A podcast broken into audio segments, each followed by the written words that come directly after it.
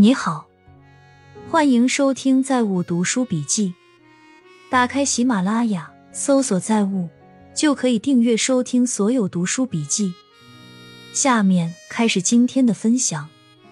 看了那个反贪的片子，不错啊。一一直以来，网上都说起跑线的问题，起跑线的确重要。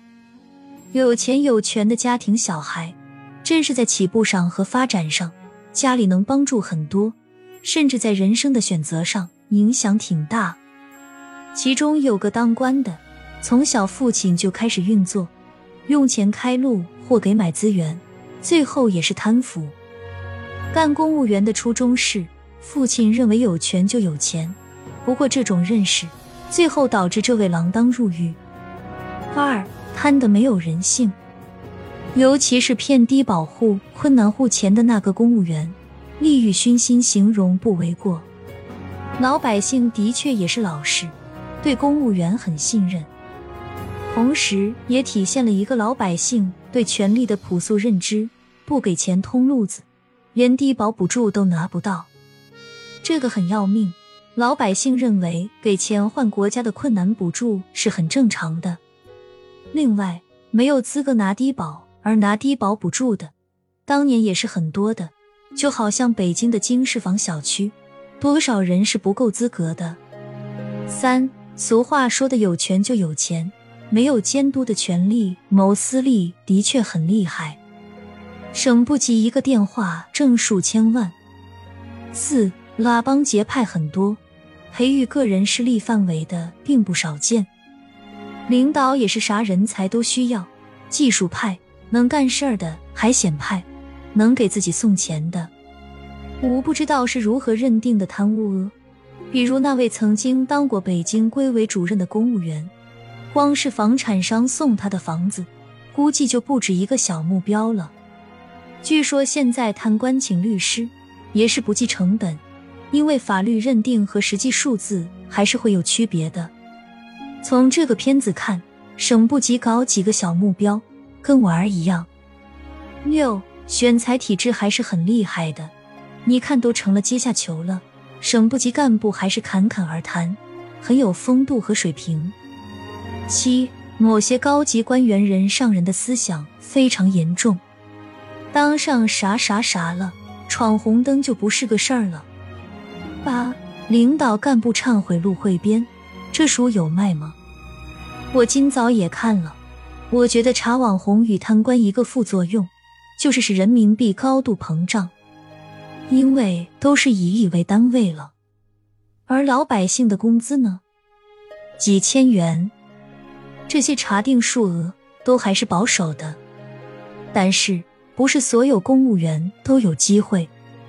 过去是每个窗口都有机会，例如去查环保，只要车子一进去，连司机都有红包。他们有时中午聚餐，就这么走一圈，一般会有五百元左右的红包，就是普通干事。现在所有的油水都实现了垄断，就是谁有审批权，谁有资格，所以贪官越来越大，其实是对普通干部的权力虹吸。现在不管你在什么部门工作，只要你不是一把手，你就是个普通干活的。反腐这个纪录片。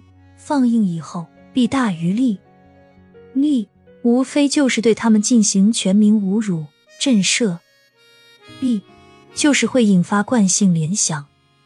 意思是，那我们试管审批的会不会也如此？北京冬奥会的看点之一，朱毅、谷爱凌等冰雪项目的高手，都是零零后，都是美国出生、美国长大，最后聚了美国国籍。回来代表中国参赛。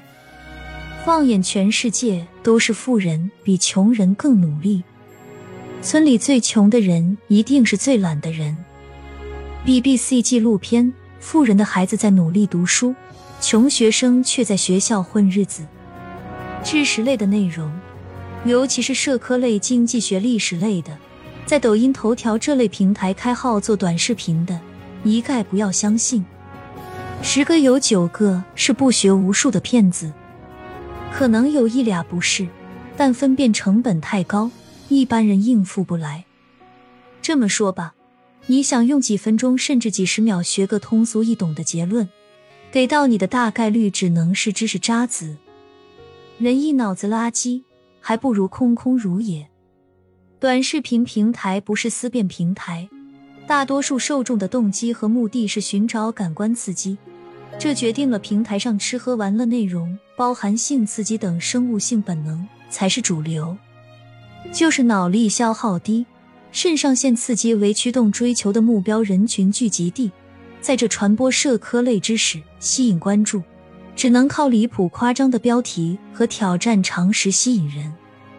在马克龙强力推动疫苗码的同时，法国医学界呼吁政府宣布疫情即将结束，因为从奥密克戎已经横扫过的地方看，它来得快，去得也快，而且不造成重大损失的同时。传染了几乎所有人。现在法国日增人数已经在大幅度下跌，因此可以预计新冠疫情即将结束。西班牙走得远，其卫生部长已经做好宣布疫情结束的准备。其三代一位工会之一呼吁政府取消一切防疫措施，如强制戴口罩、健康码、公共场所限制人数等。清朝的李卫为什么没成为和珅？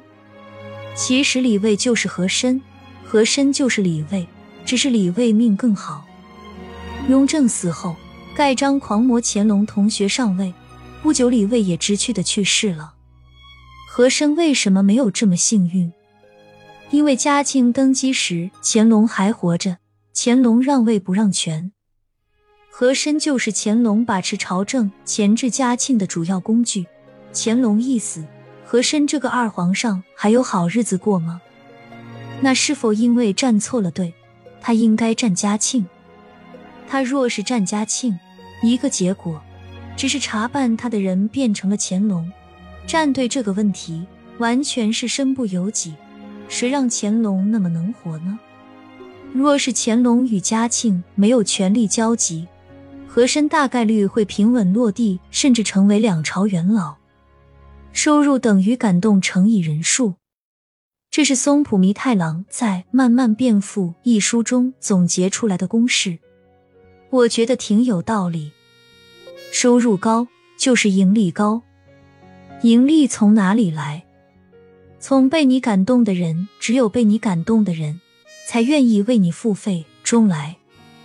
盈利与感动的人数成正比，感动的人越多。盈利就越多，被感动的人越少，那么收入就低。年收入大几千万的大明星和一年只能赚十几万的十八线艺人，区别在哪里？前者粉丝多，上台表演、上电视传播的机会多，能感动的人数是后者的几百、几千甚至上万倍，所以收入有巨大的差距。对普通人而言，就是工作创造的价值。能感动多少人？感动的人越多，认可你的人越多，那升职加薪的机会就越大。反之，如果只是守住自己的一亩三分地，总是怕多干，能感动的人只有自己，或者寥寥几个，那升职加薪肯定无望，甚至可能出现倒退。要让自己走在人生的上坡路上，就要尽力让自己明天比今天做得更好。努力让自己的工作输出行动，感动到更多人。有个读者向我倾诉，她和男友恋爱三年，男友的外貌条件不够好，经济水平也一般。她主动追求他，最后他招架不住，只好同意了。这个女孩看上男友的原因，只是他对她很用心，很会照顾人。开始的两年一直都很甜蜜。但是从第三年开始，女孩明显感觉到男友没有那么在乎她了。生日会忘记，二人世界时也是玩手机，没有情侣间的互动。她让男友陪她逛街，男友就各种理由说累。刚恋爱追求她的温柔体贴全都消失不见了，这让女孩很没有安全感。她十分讨厌男友这种态度。我看了他的描述之后，明显感觉到两个问题：一个是这两个人灵魂契合度不够高。他在一开始追求她的时候做出的种种温柔体贴都是比较刻意的。两个人熟悉之后，说的难听点，当这个女人已经到手之后，他就不用再假装了，不用再刻意努力了，他的本性就暴露出来了。第二个问题是，他们之间的关系没有保鲜。一开始恋爱的时候，可能有新鲜感，有干柴烈火的感觉。后来的关系没有两个人的互相经营，就很难保鲜，很容易出现七年之痒的问题。通常的七年之痒，在他俩的关系中已经缩短到三年，才三年就觉得平淡了、厌倦了。如果要想保持恋爱关系的新鲜度，双方应多经营、多做努力。姚明十七日出席活动。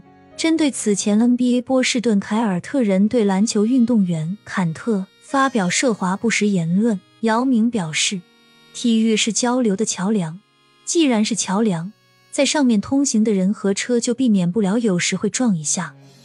我相信时间会解决很多问题，我们希望这座桥梁是始终存在的。”